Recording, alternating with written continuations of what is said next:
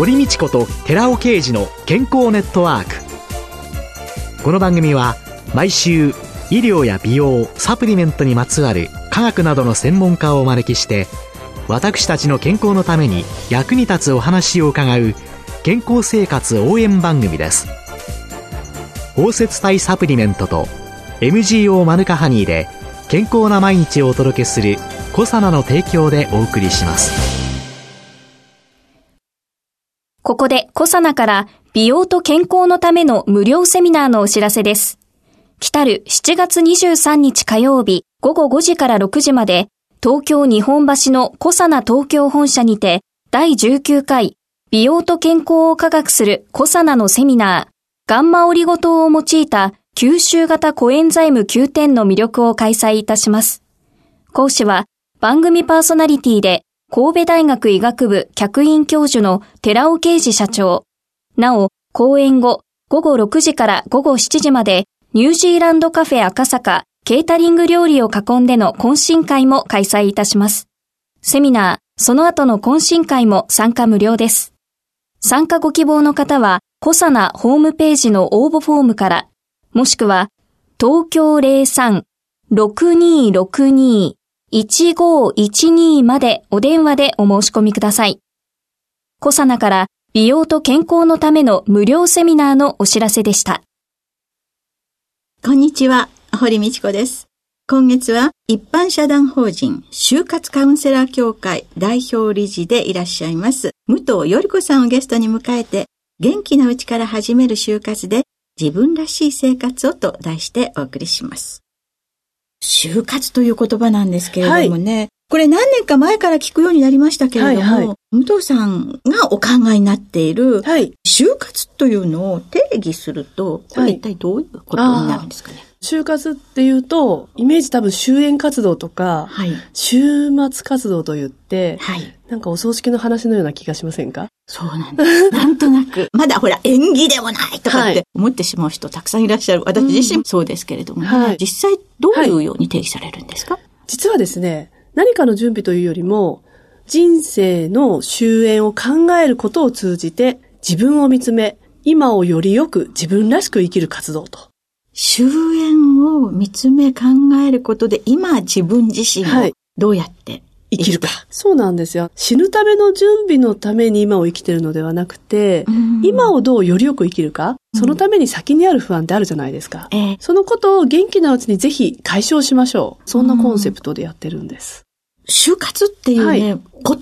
皆さんよく。本当です。9割以上の方ご存知です。言葉だけが一人歩きしてるかなっていう、それぞれの就活の定義捉え方が、はい、今武藤さんから伺ったよりよく今を生きるためのものなんだっていう考え方をすると、演技でもないは消えてしまうし、はい。ということになると思うんですけれども、はい、この就活がここまで注目されるようになった、はい、その背景っていうのは一体どういうことがあるんでしょうかね？一つには、2011年の東北の震災だと思うんですよね。年の順番関係なく、人っていつか死んでしまうんだな。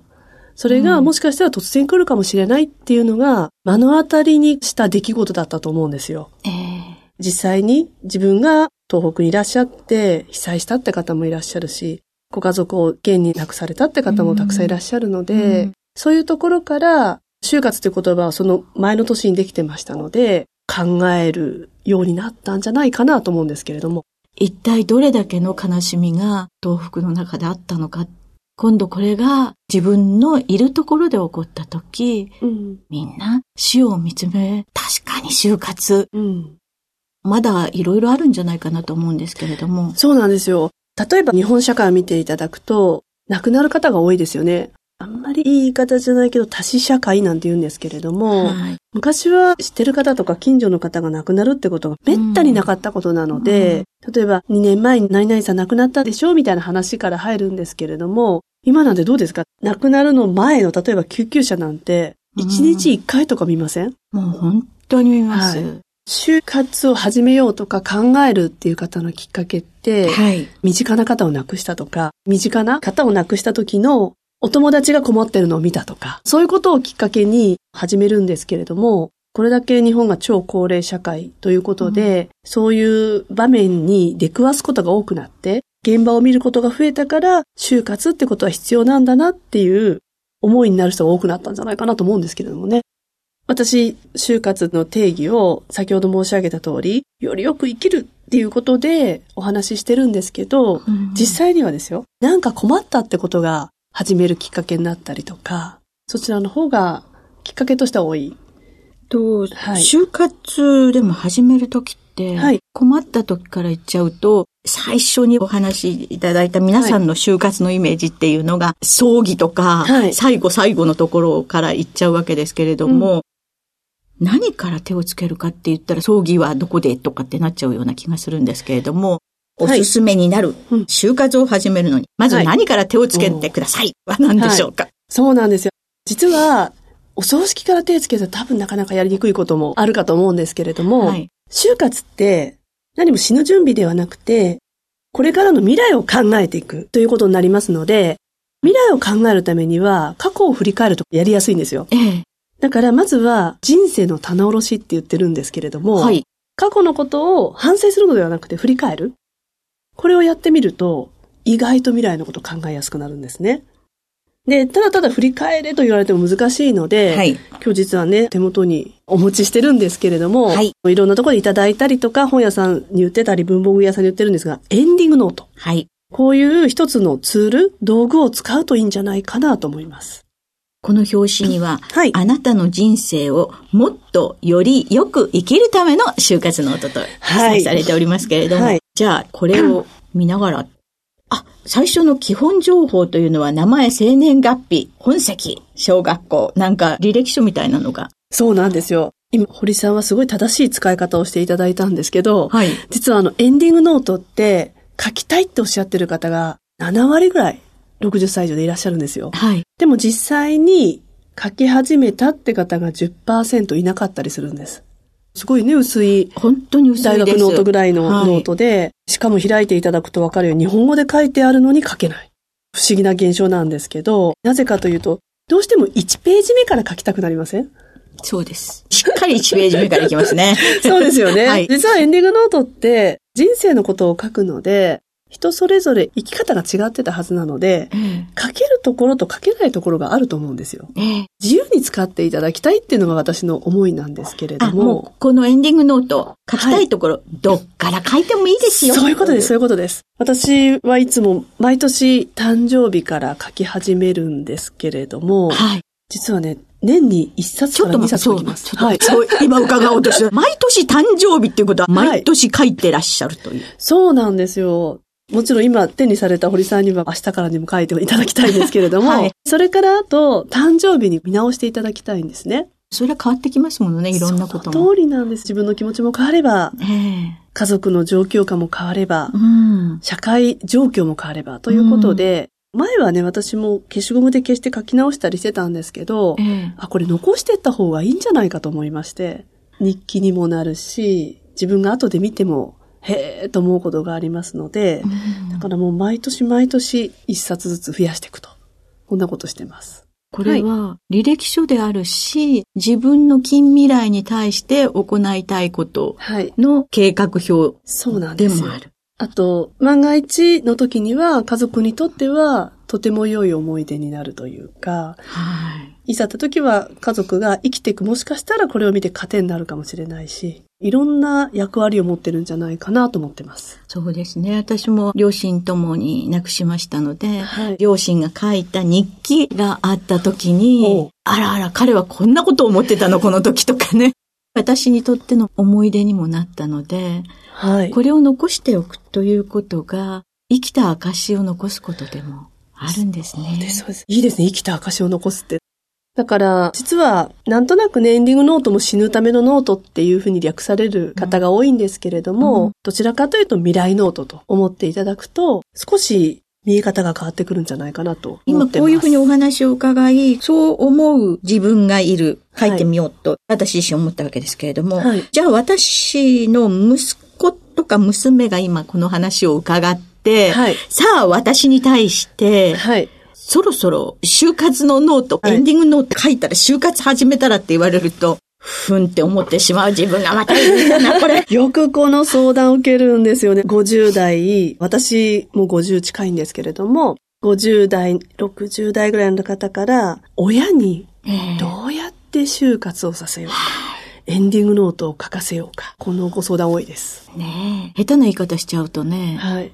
何っていうことになってしまう。思いますよね。私よくお話しするんですけど、例えば堀さんもお友達に、ちょっと美味しいラーメン屋どっか教えてって言われた時に、自分が食べに行ってないラーメンを教えないですよね。ええ自分が食べて美味しかったってところだからあそこがラーメン屋行きなって言うんですけれども、はい、それと全く一緒で、まずご自身が就活をしてエンディングノートを書いて、で、自分が良いところも悪いところも知った上で親に進めなければ、親だけにやってくれってのは難しいんじゃないのって話をよくするんですよ。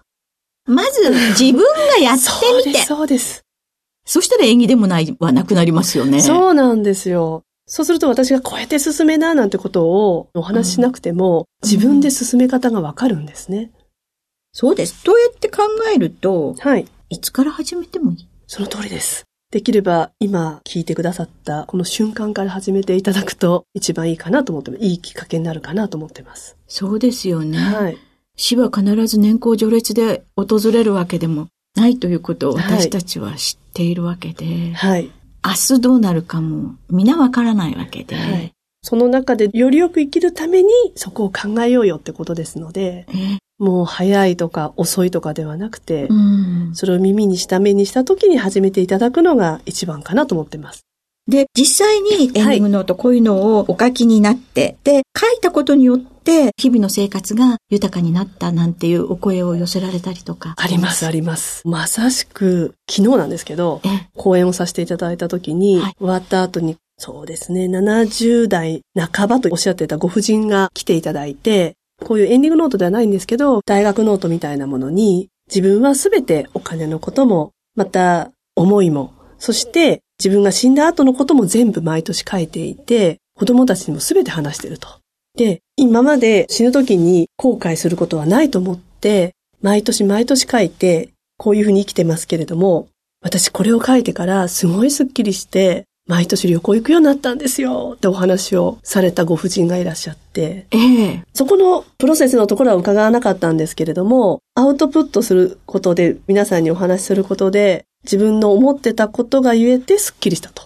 もやもやしてたのを出してしまったということだと思うんですね。ええ、はい。もうね、そのご婦人がニコニコされるお顔が今も鮮明にまだ浮かびますけど、楽しそうに洋服もね、そんないらないと思ったからね、昔のやつを直しながら着てるのよっておっしゃってたし、すごい楽しんでらっしゃいました。ねこの終活ノートを始める、ノートの表紙にマイウェイって書いてある。はい。自分自身の歩いてきた道と、これから歩く道も、はい。一緒に見つめていこうという。そういうことです。それが終活の第一歩ということですかね。はい。はい。今週のゲストは一般社団法人就活カウンセラー協会代表理事の武藤より子さんでした。来週もよろしくお願いします。お願いします。続いて、寺尾刑事の研究者コラムのコーナーです。お話は、小佐奈社長で神戸大学医学部客員教授の寺尾刑事さんです。こんにちは、寺尾刑事です。今週は先週に引き続き、ウルソール酸で体脂肪のコントロールをして、美しい体を手に入れるというタイトルでお話しさせていただきます。引き続き体重と体脂肪の関係についてお話ししておきます。ただ単に体脂肪を減らせばいいというものではありません。筋肉量が少ない場合には基礎代謝量も低く健康的な体とは言えません。痩せた女性と太った女性の体脂肪率と体重の比較をした写真があります。一方の女性は体重 45kg で体脂肪13%の女性でして、もう一方の女性は体重 60kg で体脂肪が30%です。この場合は明らかに痩せた女性の方が少しは魅力的に見えます。しかし、体脂肪は同じ13%ですが、体重が 45kg と 60kg の違いのある女性の体脂肪率と体重を比較した写真があります。なお、体重45キロで体脂肪13%の女性は先ほどの1枚目の写真の痩せた方の女性です。体脂肪率が同じ13%でも、2枚目の写真では、必要な筋肉量で60キロの女性の方が45キロの痩せた女性よりも大変魅力的に見えています。これは見かけが魅力的だけではなくて、基礎代謝量の差で健康状態も大きく違っているわけです。美しい体を作ることを目的に体脂肪を落としながら筋肉量を増やすためには運動と栄養素を生活習慣にうまく取り入れることが必要です。運動に関しては体幹を鍛えられバランスよく筋肉量を増やすことのできるイカロスというトレーニングマシンがおすすめです。バーチャルリアリティで空中を飛ぶ感覚で楽しみながらトレーニングができる優れものです。では、ここで筋力を増やすとともに体脂肪を減少させる注目の栄養素、ウルソール酸の体重抑制に関する報告を紹介します。6週例で体重が同等のマウスを用いまして、低脂肪食、脂肪由来カロリーは10%のものを与えたグループ。これを低脂肪群と言います。そして、高脂肪食、脂肪由来カロリーが60%を与えたグループ。これを高脂肪群とします。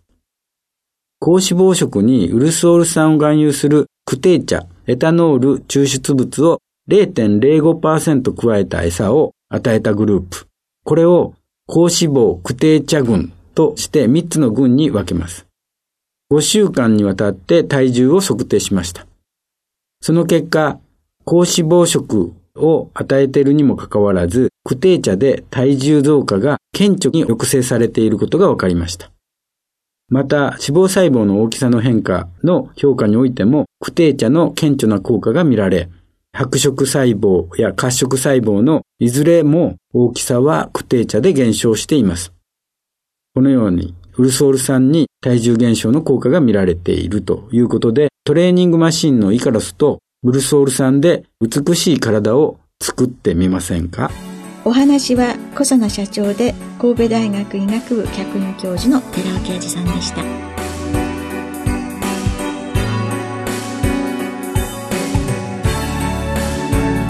ここでコサナから番組お聞きの皆様へプレゼントのお知らせです私たちの体の中で作られている生態を維持するための代表的な機能性成分。コエンザイム Q10 Rα リポ酸は加齢により合成が減少する上にとてもデリケートで劣化しやすい物質です。コサナのヒトケミカルのデザートマスカット風味は劣化しやすい機能性成分をナノカプセルで包み込んで体に吸収しやすくしました。デザート感覚で召し上がれるゼリータイプです。コサナのヒトケミカルのデザートマスカット風味のプレゼントをご希望の方は番組サイトの応募フォームからご応募ください。抽選で10名様に差し上げます。コサナのヒトケミカルのデザートマスカット風味プレゼントのお知らせでした。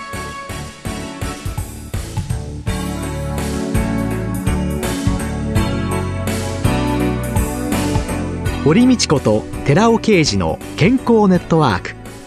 この番組は包摂体サプリメントと MGO マヌカハニーで健康な毎日をお届けするコサナの提供でお送りしました。